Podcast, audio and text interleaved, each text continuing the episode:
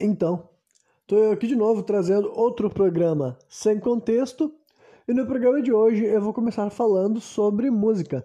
E a música que eu escolhi estar compartilhando aqui com vocês hoje se chama Walk the Plank. Walk the Plank da banda Zebrahead, né? Zebrahead, que é minha banda favorita, já analisei algumas, sei lá, três ou quatro músicas já dessa banda aqui. Dessa vez eu estou trazendo uma música que é do álbum de 2015, que leva o mesmo nome dessa música. Né? Então essa aqui é a famosa faixa título, né? Walk the Plank. Eu acho que esse é o nome do álbum, né? Se eu estiver errando, mas eu acho que é isso daí sim. É, tem uma temática meio que van... vampiro, não? Como assim vampiro? uma temática meio que de pirata, né? O que quer dizer walk the plank? Walk the plank é ande pela prancha, né? Que é aquela expressão assim que eu realmente não sei se hoje em dia as pessoas crescem com essa imagem na cabeça, tá ligado? Mas sei lá, eu cresci vendo esse tipo de expressão sendo falada em desenhos animados, sabe? Tipo pica-pau, mandar o cara caminhar pela prancha, assim e tal, e né, ser jogado pro mar, né? Então realmente é, uma, é um bagulho assim que eu tô desatualizado de pirataria histórica, inclusive é um negócio que eu tenho que fazer uma grande pesquisa de novo sobre esse assunto e trazer um programa sobre pirataria histórica, né? Tipo assim, na vida real, no caso, como que foi um pouco desse fenômeno, né? Só que, até onde eu sei, eu acho que essa expressão acontecia na vida real, tipo, era uma forma de castigar alguém, executar alguém, né? Só que essa música não é profundamente ligada à pirataria, não. Ela apenas, assim, se apropria dessa expressão, porque ela é bacana, digamos assim, né?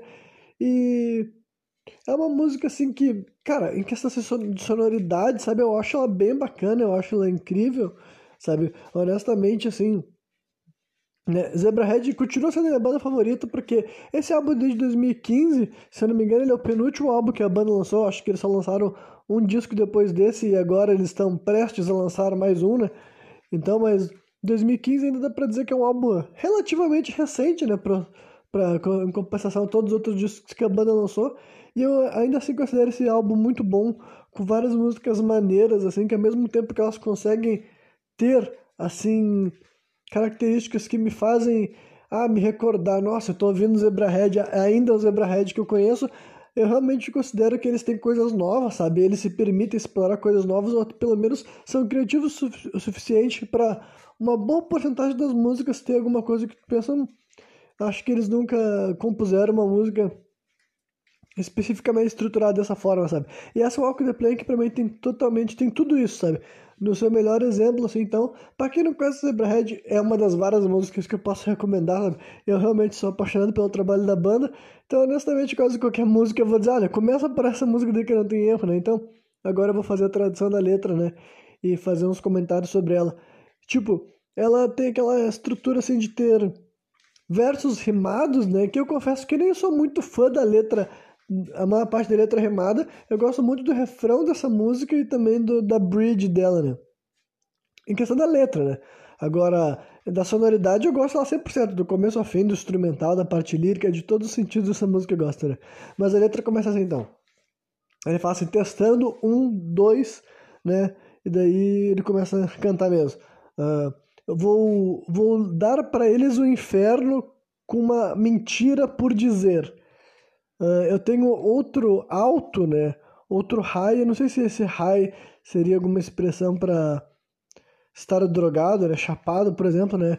Eu tenho outra altura para vender, eu sou um, uma, uma casca vazia. Eu quero bater na minha puta. É exatamente isso que ele fala. Wanna smack my bitch up, né? Eu quero bater na minha puta, incendiar os ricos, queimar a porra do código, né? Então, Basicamente é uma letra que eu sempre interpreto ela de um, tipo, claramente metafórica, tá ligado? E conforme ela vai se desenvolvendo, vocês vão ver que não é difícil interpretar assim, sabe? É uma música que dá pra te entender que ela fala claramente de maneira alegórica, sabe?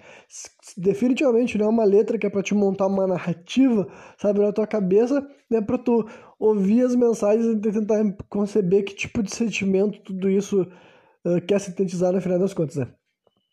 Então, voltando, como é que é? Uh, querem incendiar os ricos, quebrar a porra do código, né? Break the fucking code. Uh, vamos manter acordado pelo bem do diabo, né? Gonna lie awake for the devil's sake. É, vamos manter acordado pelo bem do diabo, como se eu pudesse dar e tomar, porque eu estou prestes a quebrar, ou prestes, prestes a partir, digamos assim. Sabe? Eu quero ver o fogo uh, pegar, sabe, o fogo. É, want to fire to kick up. Eu quero ver as chamas crescerem. Eu quero fechar o meu carro. Eu quero morrer na Abbey Road, sabe? Não sei se Abbey Road é uma estrada famosa, né? Abbey Road seria a rua da abadia. Então eu quero morrer na Abbey Road, né? Então tu vê que é uma música que tá. Tipo, seja lá quem for que estaria sentindo essas coisas, dá pra te interpretar realmente assim o bagulho se caminhando para um desastre, né? Se caminhando para um desastre, eu enxergo dessa forma, pelo menos. Uh, depois ele e tudo isso está sendo cantado rimado, né? E em inglês soa muito bem, né? Soa muito mais agradável. E daí ele canta assim, uh, continuando essa mesma estrofe ainda. Eu mantenho o ritmo vivendo numa, numa, num estado perpétuo de locomoção. Eu tento defender isso mostrando as, mostrando para você as sombras das minhas devoções. Aí depois ele canta com essa frase que daí é, é como se fosse o pré-refrão da música, né? Que ele praticamente grita, né? Mas não é um scream gutural, é só um, um canto assim, um canto gritado, sabe? Um canto eufórico, que é o seguinte: uh, Eu ando pela prancha e espero que as coisas sejam melhores no fundo do mar. Eu ando pela prancha e te pergunto: Você vai dar uma volta comigo? Aí depois ele sussurra as seguintes frases que também fazem parte do pré-refrão, né? que também é uma das minhas partes favoritas da música, que ele canta assim: Não é uma mentira, né, só que sussurrada. Não é uma mentira se você puder justificar tudo para si mesmo. E quando você morrer, você vai atravessar os portões direto para o inferno.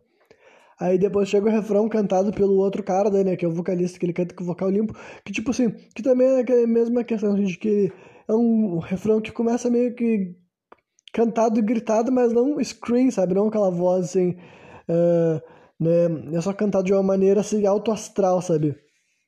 Enérgica, digamos assim. Né? Daí, mas é o outro vocalista, né? O cara que hoje em dia já não, mais faz, não faz mais parte da banda. O Matt, né? E daí, como é que é o refrão? Deixa eu chegar aqui na letra. Uh, lá depois de atravessar os portões pro inferno. É assim, ó. Uh, eu sou apenas uma causa perdida, né? I'm just a lost cause, né? Eu sou apenas uma causa perdida. Ele faz um wow, que eu não vou repetir mais, porque, né? Esse tipo de wow, que eu sou muito fã, eu adoro músicas que tem wow, e esse tipo de coisa, mas, né? É muito melhor quando as pessoas fazem direito, né? Então eu sou uma causa perdida.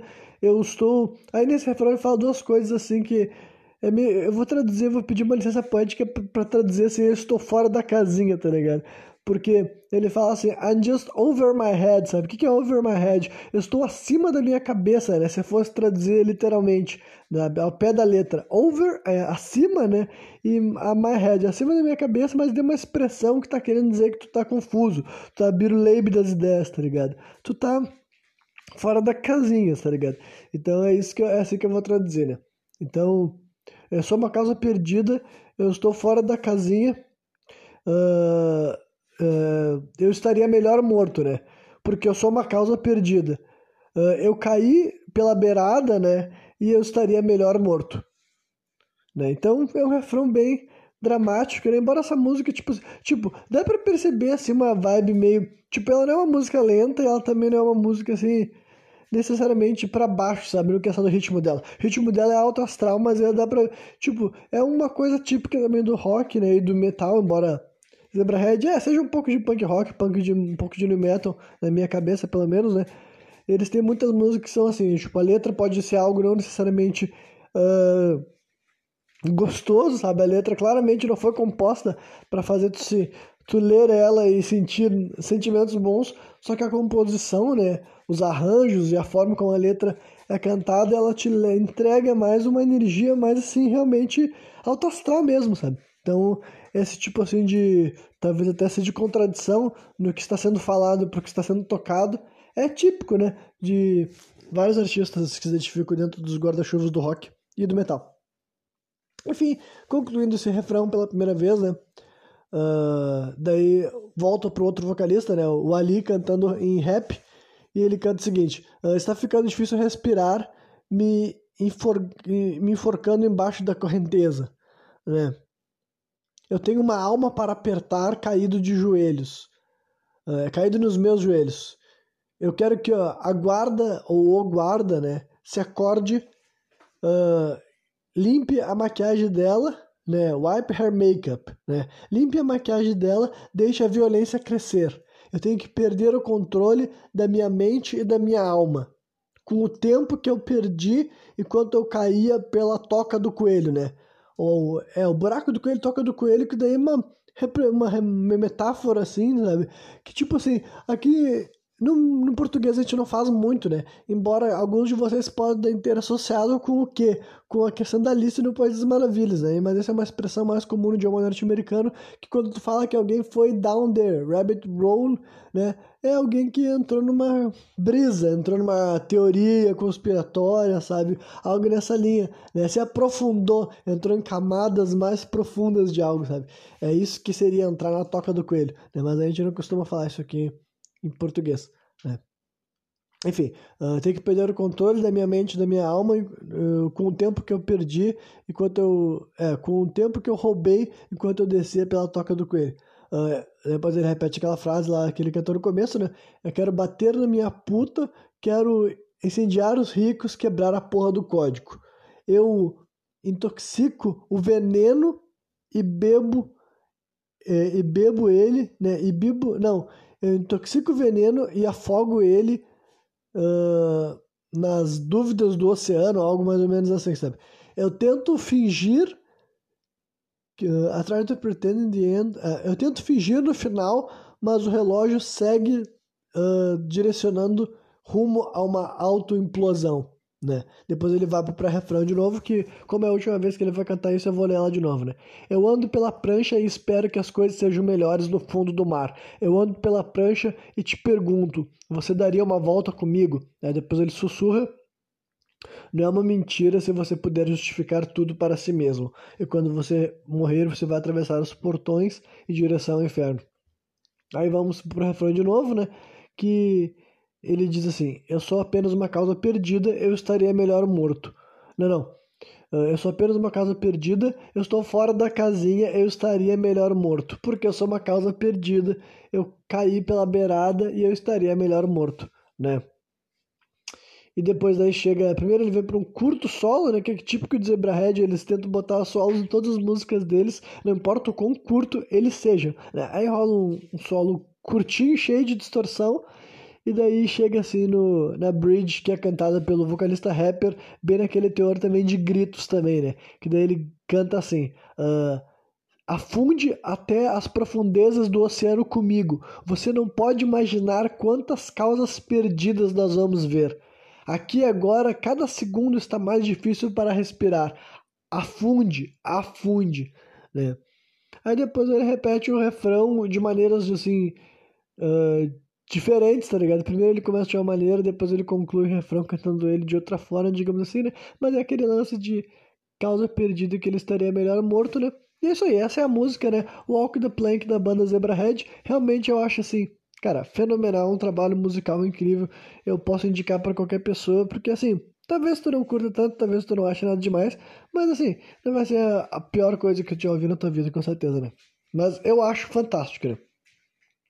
Enfim, aí basicamente antes de concluir, assim, sabe, essa parte temática da música, eu, essa aqui é uma daquelas músicas que eu quis compartilhar, mas assim, porque realmente eu acho que, como esse programa já está indo longe, né, o projeto está se estendendo bastante, hoje em dia até me permito compartilhar uma letra que eu quero mais assim falar sobre, assim, um conceito muito, assim, abstrato, muito específico, mas realmente gosto, assim, dessa música, né, estrutura mesmo, assim, sabe, simbólica, metafórica, tá ligado? Eu realmente acho que é uma música que uh, os termos que foram utilizados, sabe?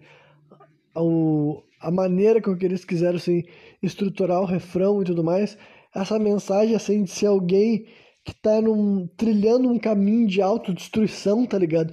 Indo para essa linha bem da metafórica do simbolismo, né? O tipo de música que tu vai ler e tentar interpretar isso como algo que tu viveu ou está vivendo, sabe? Andar numa prancha, sabe? Afundar para as profundezas do oceano, né? E bater na puta lá e tocar fogo nos ricos, quebrar a porra do código, sabe? É uma letra que foi composta mais por essa linha, né? Que acontece muito, né? Muita música assim. Uh, Não, não, sei se é metade das músicas são assim, né? Mas boa parte das músicas são compostas dessa maneira, né? Muitas delas estão falando de narrativas específicas, outras não é de narrativas específicas, mas usam o lírico pessoal do artista para falar de dor romântica ou de paixão romântica, felicidade, esse tipo de coisa, relacionamentos, né? Conjugais, por exemplo. Ou também tem músicas que vão por essa linha, né? Que mesmo tem um eu lírico na letra, né? Mas esse eu lírico não necessariamente quer representar alguém que está vivendo uma situação específica, mas está falando de maneira alegórica, simbólica, né? E essa música, né? Essa expressão de andar na prancha, né? E vendo, tentando sintetizar o que essa letra me passa em sua maioria, eu realmente percebo assim que a ideia dela é de uma figura assim né? Realmente trilhando assim, esse caminho de autodestruição que uh, talvez muitos de nós, sabe, não em maneira literal, mas de maneira interpretativa, simbólica, percebam, né, que nós podemos nos encontrar ocasionalmente, né, e quando tu chega no ponto de poder reconhecer é onde tu pode pelo menos tentar articular maneiras de sair dessa rota de autodestruição né? Embora nessa música ele não seja uma música muito positiva, né? Ele se vende como, né, uma causa perdida e tudo mais, né? Então, né, como eu falei, a música não necessariamente tem uma mensagem positiva, porque também é outra coisa comum sobre composições artísticas, tá ligado? Várias vezes, assim, uh, artistas compõem letras assim mais pessimistas do que provavelmente muitos deles vivem na prática. Embora não, né? Tipo, a gente sabe que tem muitos artistas que são profundamente depressivos e profundamente assim, uh, enfim, situações assim psicológicas assim dificultosas no mínimo, né? Sendo fazendo uso de eufemismos nesse momento e tudo mais. Só que agora outros artistas nem isso, né? Outros artistas uh, ainda assim, mesmo que né, no caso que eu tô querendo dizer que, que provavelmente o pessoal dessa banda não se enxergue literalmente como uma causa perdida, né? Imagino eu, considerando que, né, é uma banda que já tem uma certa duração e vários deles são casados, têm família e nenhum deles é mais tão jovem hoje em dia, já, tipo, todos eles são mais velhos do que eu e tudo mais, né? Na casa dos 40 e poucos anos, por exemplo. Então, assim, é o tipo de gente que uh, não imagino que eles realmente se enxerguem dessa maneira, ou que não quer dizer que eles não queiram expressar, né? Eles não queiram criar eu, líricos que chegam numa afirmação mais assim, né? Que pode ser vista como dramática ou simplesmente assim numa posição pior ainda, sabe? Do que eles estão na vida pessoal, né? Mas então, né? Eu realmente acho essa maneira, acho essa maneira, não, acho essa música interessante por essas outras questões assim que eu vou dizer para vocês que assim, ah eu entendo que é mais simbólico, eu entendo que é mais pessoal, eu entendo que para várias pessoas pode não ter feito tanto sentido assim, ou as pessoas não enxergarem da mesma maneira que eu, ou não ter se identificado com porra nenhuma, mas é, eu peço perdão, é o tipo de coisa que pode acontecer ocasionalmente em programas sem contextos uh, daqui em diante, e não que já não tenha acontecido muitas vezes antes, né? Mas a, a tendência, cara, é que eu tente expressar em palavras coisas que são bem pessoais mesmo e que, honestamente, eu não tenho certeza nem se foi uma boa ideia ser tentado externalizar em primeiro lugar, né? Mas, concluindo a parte musical deste programa, né? E já estando tentando adquirir a mentalidade comum de um programa sem contexto, bem devaneador, eu vou transicionar para a segunda etapa deste programa, que talvez seja a última, né? Porque eu pretendo me alongar muito num tema muito abrangente que é sobre a violência, sabe? A violência na história da humanidade. Só que talvez eu siga um pouco um roteiro sobre um, um, livro, sabe? E não um livro que eu li, mas um livro que eu fiquei sabendo que sabendo da existência, por assim dizer. É um livro chamado The Better Angels of Our Nature, né? Os melhores anjos da nossa natureza, escrito por um cara chamado Steven Pinker, né? Eu fiquei a primeira vez que eu fiquei sabendo do nome desse sujeito e também do nome desse livro foi através de uma conversa de podcast. Aí, através do que foi estabelecido naquela conversação, eu já fiquei naquela minha posição clássica de achar algumas coisas assim, uh, tudo bem, eu consigo compreender, eu concordo, e outras coisas que eu pensei assim, bom, eu vou ter que refletir sobre o que, que esse cara está afirmando, o que, que ele está tendo como base para dizer isso e o que, que o meu cérebro leva para o contrário daquela, sabe, daquela intuição, né? ou daquilo que está sendo sugerido ali naquela afirmação. Só que daí depois desse primeiro momento, além de eu ter lido sobre isso, eu vi outras pessoas comentando a respeito, eu vi é, as críticas e elogios, eu vi, eu consegui, me, tipo assim, ficar mais por dentro, sabe? E, e realmente não é como se fosse um assunto que eu jamais tivesse refletido, né? Qualquer pessoa que acompanha os meus programas já deve ter ouvido eu abordar questões relacionadas a violência, guerras, a confrontos na história da humanidade, e isso daí, então, de certa forma, se relaciona com essa ideia, né? Mas, basicamente, o que, que esse livro está falando, sabe? Ele está dizendo, assim, que, que, tipo, além desse nome, né, Os Bons Anjos da Nossa Natureza, ele também tem um subtítulo que é Por que, que a violência diminuiu, né?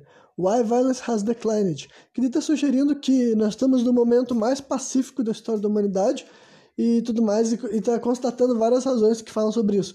E Apesar dessa afirmação generalista parecer intuitiva, vocês sabem que eu já disse que não acho que as coisas sejam assim tão lineares assim, entendeu?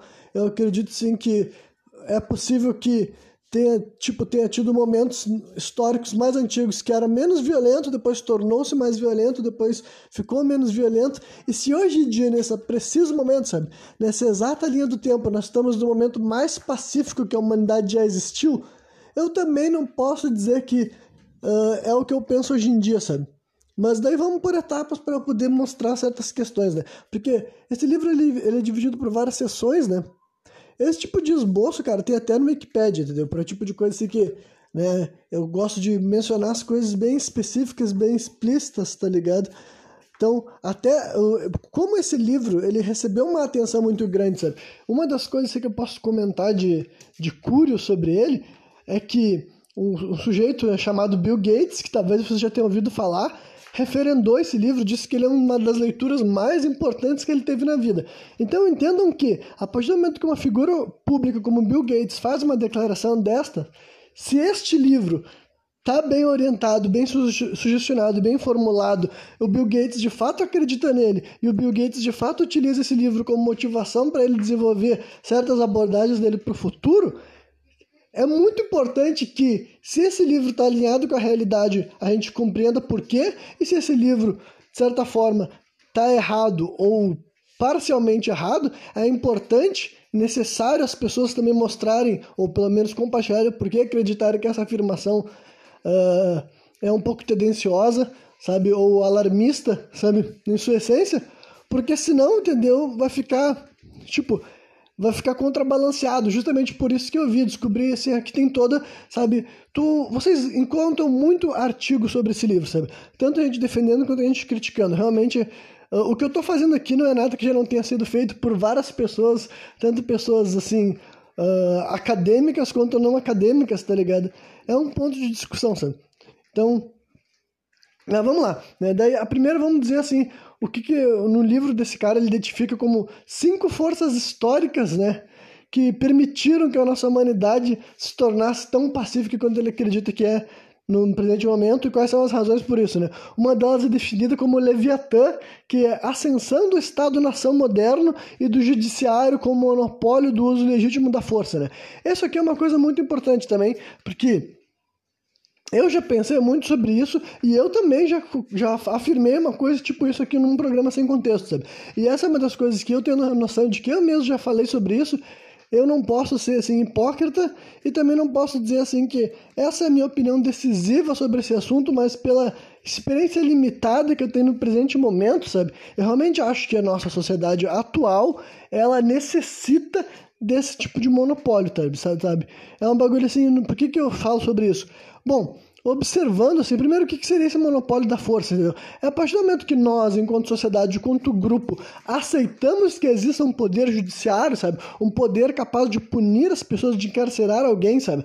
Nós, enquanto coletivo, no presente momento é assim que a gente aceita. Tipo, não que quando tu nasce tu tem o direito de permitir que as coisas sejam assim, mas tu vai crescendo, tu vai recebendo essa informação e de modo geral, sabe, a maioria das pessoas está de acordo com isso, entendeu? Nós podemos questionar as leis, nós podemos questionar as métricas, mas é muito difícil tu encontrar alguém que diz que não deveria existir um poder judiciário, não existe, deveria existir maneiras de penalizar, penalizar, e moralizar. Até as pessoas que são muito críticas ao Estado, né, em todas as suas formas de ser críticas ao Estado, seja assim uma pessoa que é sabe, anarcocapitalista, sabe, ou comunista que também critica o Estado sobre a sua ótica, sobre a sua vertente, ou pessoas politizadas variadas que não necessariamente estão nesses, né, dentro desses rótulos que eu acabei de dizer aqui, mas simplesmente fazem críticas, né? como eu mesmo entro nessa posição daí, alguém que acha que temos que mudar algumas coisas, eu nunca vou sugerir que desapareça o sistema judiciário e que haveria outras maneiras dessa coisa acontecer. Porque basicamente, antes de existir o Estado-nação, ainda assim existia um agente moralizante que ele era muito reduzido, entendeu? Qual era esse agente moralizante, cara? Aí nós podemos chamar sobre as regras, as normas, tanto do grupo quanto da tribo, entendeu? Sempre existiu. Uh de uma maneira ou de outra, sabe? Natural ou não natural, sabe? Intrínseca ou não intrínseca, mais organizado ou menos organizado. É que hoje em dia nós temos bem definido na nossa cabeça que o poder está nisso que a gente chama de Estado-nação, né? Que a gente simplifica também chamando de país. É o território delimitado numa, numa parte específica do mapa, tá ligado? E supostamente ele é soberano, e nessa soberania dele ele tem o poder judiciário e ele também tem o direito, né, o monopólio da força. Nós concordamos que tu não pode individualmente assim se levantar, ir até um lugar e conquistar as coisas que tu quer na marra. E quando digo na marra, quero dizer como já foi de outras formas, sabe? Com as mãos, com os braços, com as armas, sabe? Com uma faca, tu não pode fazer esse tipo de coisa. Nós entendemos que a força bélica, a força, a força armada, só pode ser empregada vindo a partir do Estado, seja através do exército, seja através das polícias, sabe? É assim que a maioria dos países, mesmo os países que têm legalização de armas, sabe? O, cara que tem o aporte de uma arma, ele nunca deveria, de maneira nenhuma, sentir que ele tem essa autonomia que o exército tem sobre a ordem de um Estado. Não é como se o agente individual parece fazer uso da força, mas ele tem uma. O Estado diz, garante esse direito, tá ligado? Então, enfim, fiz toda essa contextualização para deixar bem especificado para todo mundo poder acompanhar o que eu quero poder elaborar aqui, porque honestamente eu também não tenho uma conclusão decisiva. Mas observando eventos de que para, temporariamente era a população ficava sabendo que o Estado estava inoperante, tá ligado? E com isso eu quero dizer que tipo, você não tinha polícia, não tinha judiciário, porque esses capítulos são tipo acontece muito ocasionalmente, mas quando eles acontecem até aqui no Brasil, entendeu? Tu vê que a sociedade civil tipo, entra calamidade, entendeu? Acontece aquelas coisas que a gente teme que possa acontecer. Por exemplo, muito saque e muito crime uh, de escala variada, sabe? De morte e violência e vingança, tá ligado? E isso tem uma série de razões que levam isso a acontecer. Mas o ponto é que eu não acho que tem como tu desligar essa chave, uh, né? Provavelmente até em outros países, né? Ditos mais civilizados, ditos de primeiro mundo, com maior fonte de renda por cabeça, até nesses países problemas aconteceriam, tá ligado? Então, né, é o tipo de coisa que Uh, no, se eu acho que se fosse desligado do nada, ia acontecer calamidade pública e como que o controle seria restaurado? Cara, ele seria restaurado de duas maneiras. Ou depois que tivesse tanta destruição, novamente a gente voltaria praticamente para núcleos tribais, sabe? Organizações assim. E daí como que essas organizações começariam a coexistir, sabe? Eu não sei, cara, e eu realmente não acho que vale a pena a gente esperar para ver isso daí acontecer. Ou a outra opção é que voltaria na marra, tá ligado? Aí seria basicamente como foi, assim, os ditos regimes feudalistas, tá, sabe? Basicamente, quando, na ausência de alguém que exerce o monopólio da força, ah, esse monopólio volta a existir já na própria marra, tá ligado? Seja ex, tipo, gente que era, fazia parte do exército formal, por eles já terem treinamento, por eles já terem acesso às armas, eles se colocam no poder e volta praticamente ao mesmo sistema que era antes. A diferença agora é que a gente não está chamando de Estado-nação, a gente está chamando, sabe, do exército imperial, sabe? Os o grupo é, ligado à coroa, relacionado ao rei, relacionado ao império feudal, né? Ou aquela outra estrutura que eu falei, que basicamente já foi até assim uh, interpretado em vários filmes de sociedades assim que a gente define como distópica, sabe? Que a, a civilização como a gente compreende ruiu, né? Essas coisas que a gente acredita que serviu para grudar. Quando eu digo que serviu para grudar, cara, olha, não que tipo, eu vou até dizer que talvez tenha sido necessário, sabe? Talvez para se tornar tão grande, porque assim, essas metrópoles gigantescas que nós temos hoje em dia, elas são ainda muito maiores que qualquer sociedade gigantesca do mundo antigo. Que daí, tipo assim, eu, eu realmente gostaria de saber, tipo, eu não sei se existem estudos aprofundados para definir, para compreender de maneira sistemática e convincente como era a vida do grosso das sociedades que eram ditas como gigantescas do passado, sabe?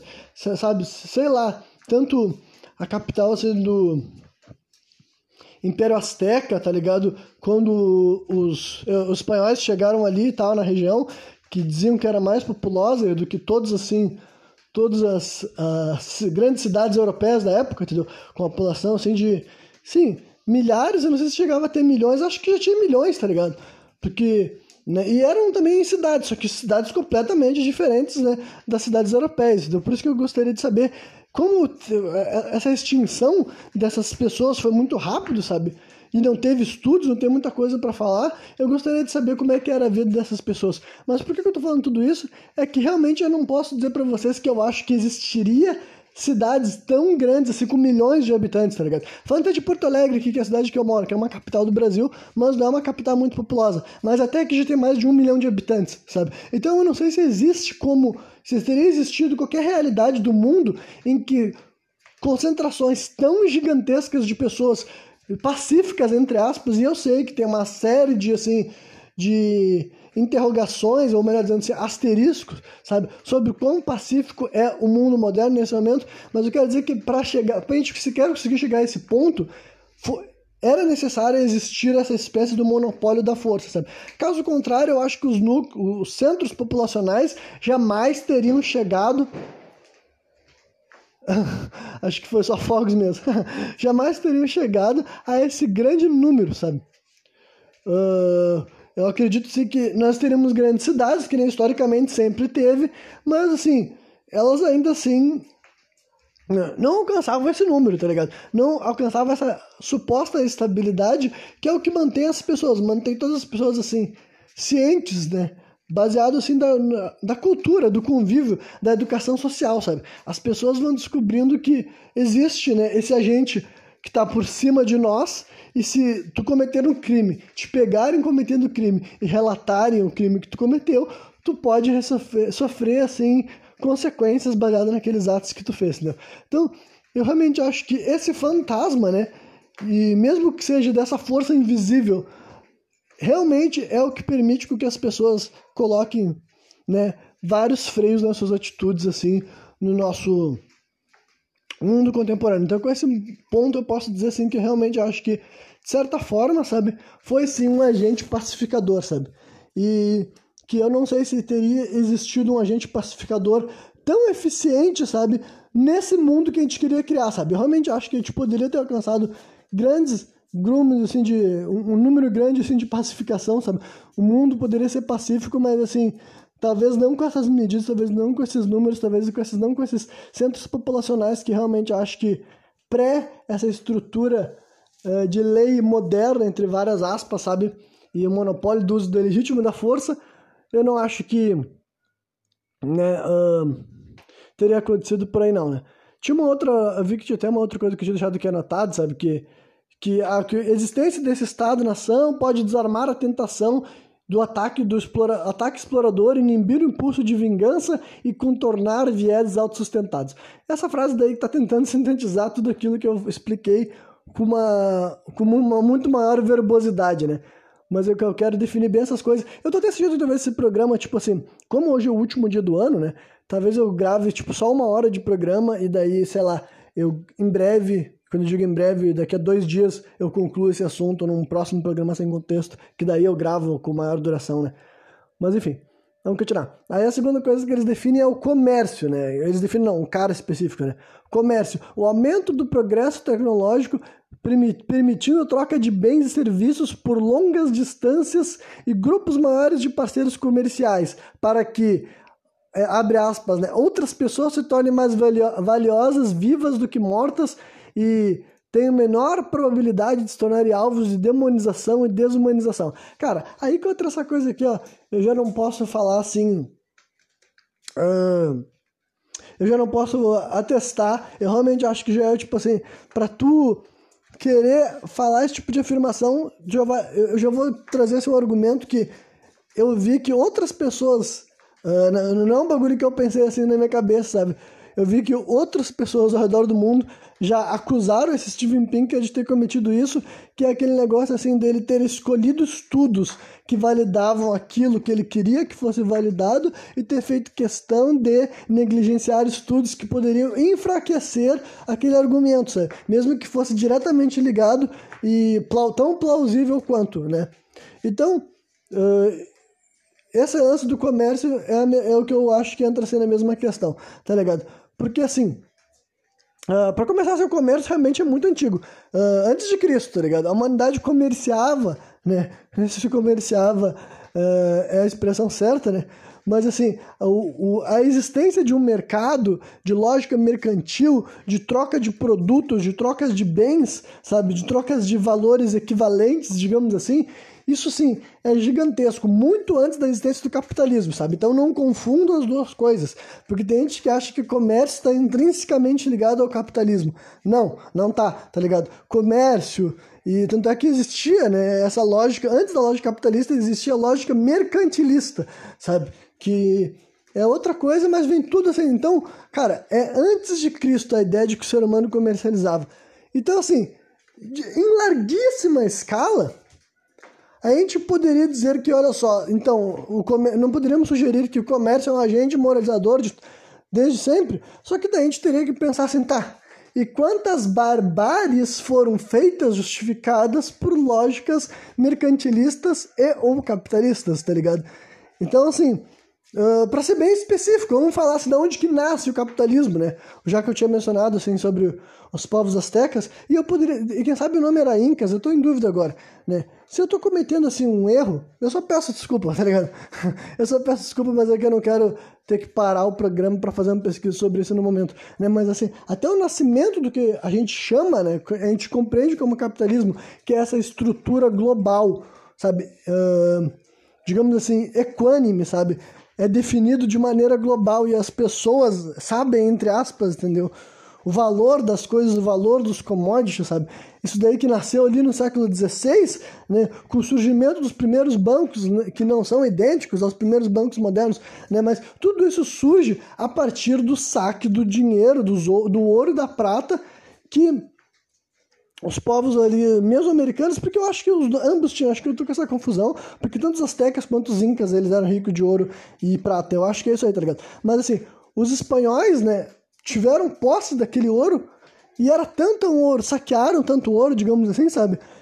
Que foi, tipo, fazia sentido utilizar aquele grande valor assim de ah, vamos criar um mercado global agora, vamos criar o capitalismo, de tanto que a acúmulo de riqueza tão exorbitante que valia a pena a partir daquele daquela quantidade ali absurda já definir, sabe? Já era para definir assim, começou a dizer, come, começou a lógica de que, né, os países com os, com os cofres mais cheios de ouro tinham mais poder, tinham mais valor e tudo mais. Então, pense nisso. Então, peraí, e isso foi feito atra através da lógica do comércio. Por que, que foi feito a lógica do comércio? Porque os espanhóis já queriam ouro, porque já era utilizado como moeda de troca, tá ligado? Então, só por uma atitude dessa, sabe? Bárbara, selvagem, sabe? Com todas as letras. Eles queriam o dinheiro, eles queriam o ouro, né? E daí eu vou até entrar, assim, bom, isso aqui é o tipo de coisa que eu não deveria entrar num programa que não é sobre isso, mas né, já que eu tô mencionando, tá ligado? Eu acho que vai ser divertido deixar esse programa ainda mais sem contexto e, enfim, né? Foda-se.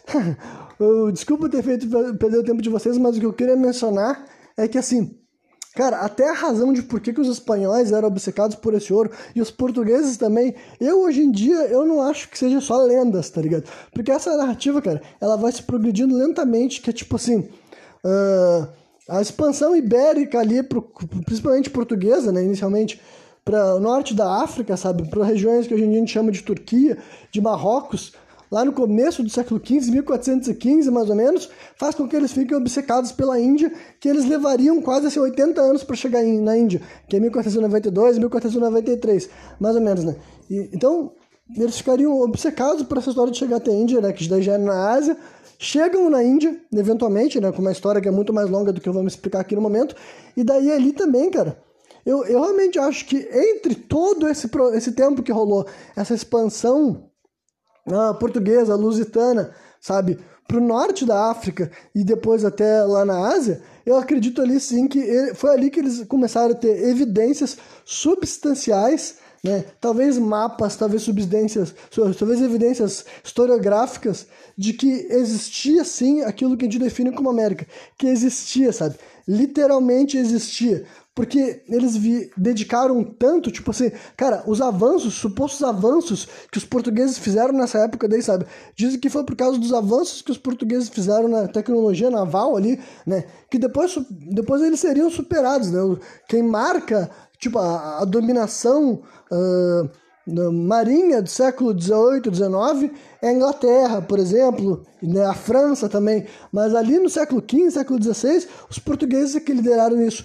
Então, tipo assim, dizem que isso daí acontecia uh, meio que sem pretensão, tá ligado? Tipo, uh, tipo não sem, ter, sem pretensão, que eles não queriam progredir. Mas que era baseado assim, muito em lendas, em convicções, tá ligado? Eles pensavam assim, nossa, uh, vamos navegar, o, o próprio Colombo, que ele tava querendo chegar até a Índia, e daí ele foi para um lado nada a ver, sabe? Tipo, ah, ele foi para um lado nada a ver, chegou até as Américas, que nem, nem os Estados Unidos, por exemplo, chegou até ali o Caribe, né? Então, cara, aconteceu todas essas paradas durante esse século XV daí e tal. Então, eu tenho a visão de que eles descobriram provas substanciais, substanciais durante esses 80 anos assim desse início de, coloni de colonialismo ali, entendeu? Entre o norte da África e não a Índia, que os portugueses nunca dominaram a Índia, mas eles chegaram lá, eles tiveram tretas, né? Gente como Vasco da Gama, por exemplo, né? desde o primeiro contato dele com a Índia já foi hostil, já foi belicoso, já foi travando batalha, travando guerra, tá ligado? Então, o que, que isso tem a ver com os espanhóis?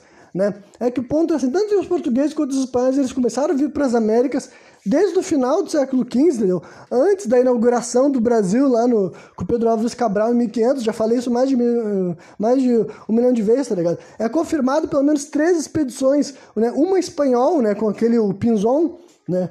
Esqueci o sobrenome dele, mas o Pinzon pisou, porque esqueci o nome dele, no caso, o primeiro nome, né? O Pinzon pisou nas terras brasileiras antes também do Pedro Álvares Cabral, né? Aí também tem o Bacharel de Cananéia, o Bartolomeu Dias, o Duarte Pacheco Pereira, todos esses nomes são caras que, deve, que supostamente estiveram aqui no Brasil antes do Pedro Álvares Cabral.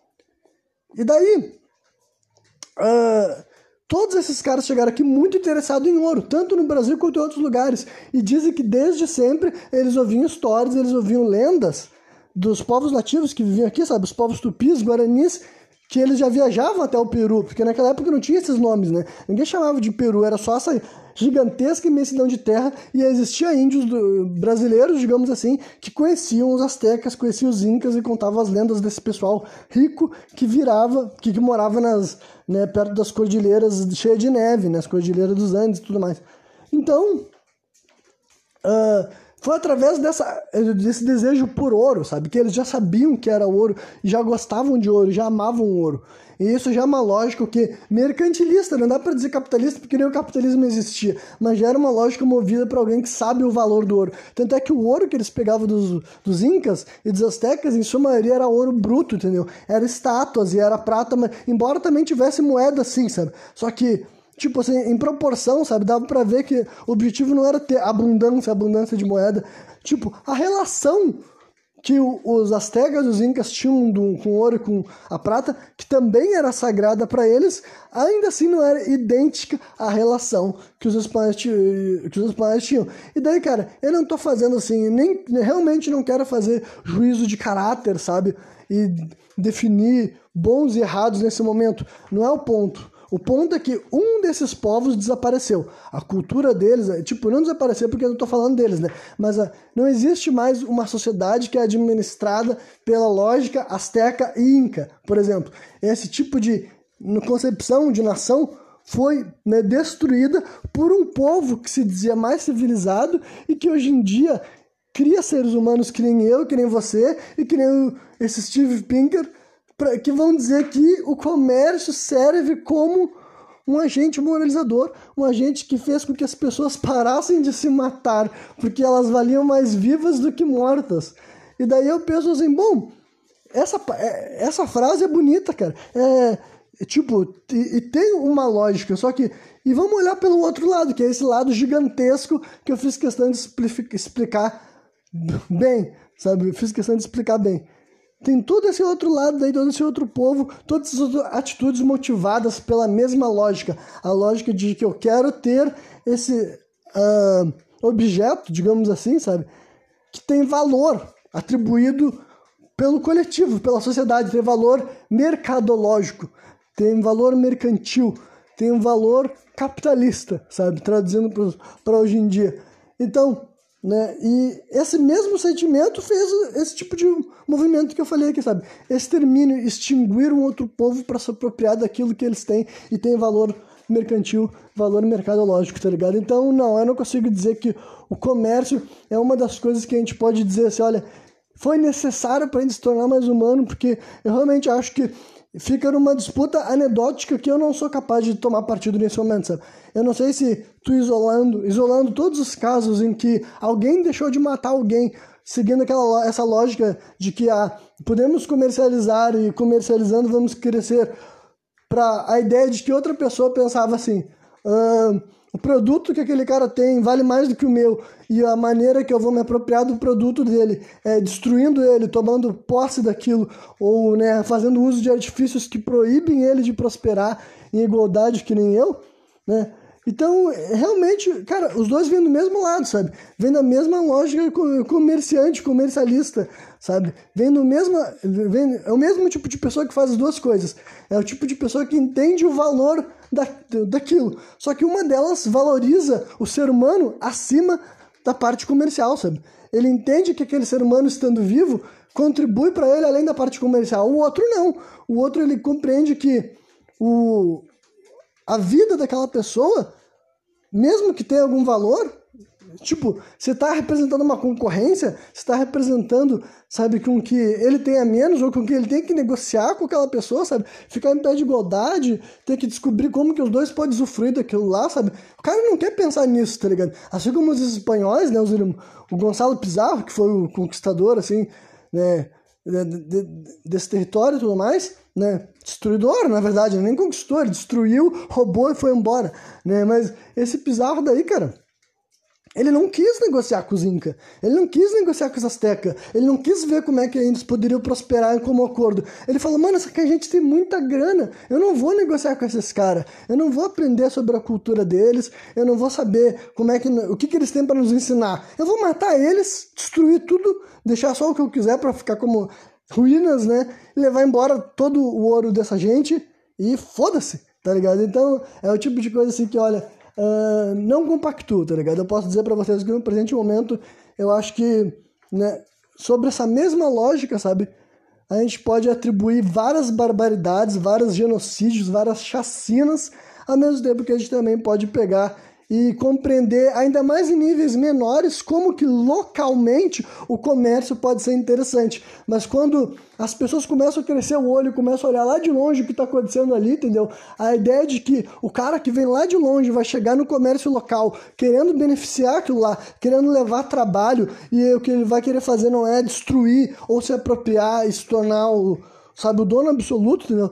Achar que alguém vai vir de outro lugar com interesse de ver as pessoas que estão ali distantes dele, que não tem vínculo cultural com ele, que não tem vínculo sanguíneo com ele. Aquela pessoa tem qualquer interesse que aquilo lá prospere, porque ele enxerga, sabe, uh, a vida humana como digna e o, ele entende que a pessoa estando viva, a pessoa vai gastar dinheiro com ele. Cara, isso daí já é uma. É tu querer romantizar, sabe? É querer romantizar e esquecer de todas as vezes que a gente viu que na prática uma maneira, uma lógica comercial efetiva ou pelo menos recorrente, é o extermínio, é o genocídio. Entendeu? Várias vezes o mercado, ou o capital, ou enfim, como vocês quiserem chamar isso, decidiu que a melhor maneira de lidar com desavenças comerciais e econômicas aconteceria na marra, aconteceria na morte, aconteceria na execução. Então, né, no presente momento, eu diria que esse ponto daí é um daqueles que eu posso discordar um, até que as coisas mudem, né? Em questão de informação, em questão de acesso. Enfim, é isso aí. Vamos progredir para a próxima pauta, que o cara define como né, uma das cinco forças históricas. Isso aqui é a segunda, para ver como esse programa que certamente não vai ser concluído num único uh, capítulo, né? Na verdade, eu já vou concluir por aqui. Esse aqui vai ser meu programa mais curto em muito tempo, mas em primeiro lugar eu quero aumentar a frequência de novo, nem que para isso eu tenha que diminuir a duração dos programas, sabe? E comece a dividir em dois programas de 45 ou 50 minutos em vez de um programa de uma hora e meia ou um pouco mais, porque eu quero voltar a ter a frequência de três programas no mínimo na semana, sabe? Ou melhor ainda, assim, um dia sim, um dia não, por exemplo. Então, né, eu, eu, gosto muito de gravar os programas ainda, e quanto mais longo, melhor, entre aspas, para mim, né? Mas daí de vez em quando eu tenho. Tipo, é difícil reservar tanto tempo no meu dia, ou, por exemplo, assim, ainda assim, dois dias para gravar um programa, então daí acaba, sei lá. Em cinco dias da minha semana eu acabei conseguindo gravar um único programa ao todo, sabe? Sendo que daí eu poderia ter dividido aquele programa pelo menos em dois programas separados, desde que pelo menos eu tivesse feito uma introdução e um encerramento e estabelecido minimamente na minha cabeça como que eu ia separar as coisas. Enfim, já fiz mais os esclarecimentos necessários aqui, né?